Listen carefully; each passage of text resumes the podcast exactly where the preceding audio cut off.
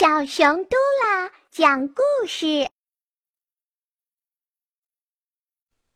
撒谎的小壁虎。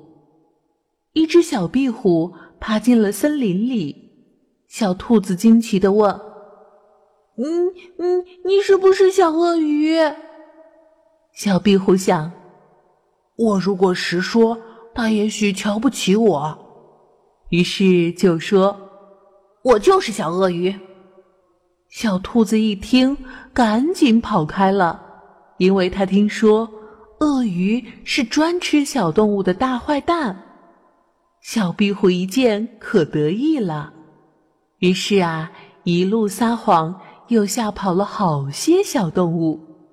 不料这些都被树上的小猴子看见了，小猴子找来了小动物们。大家研究了对付小壁虎的办法，于是每人捡起几块小石头，悄悄地朝小壁虎围了上来。小壁虎正洋洋得意地走着，忽然，砸鳄鱼呀！砸鳄鱼呀！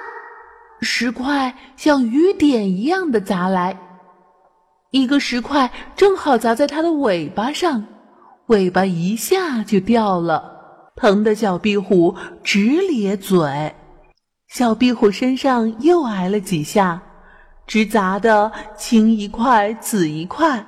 要不是身边正好有个小土洞，赶紧钻了进去，早就没命了。小壁虎躲在土洞里喊：“别砸了，别砸了！我不是小鳄鱼，我是小壁虎呀！”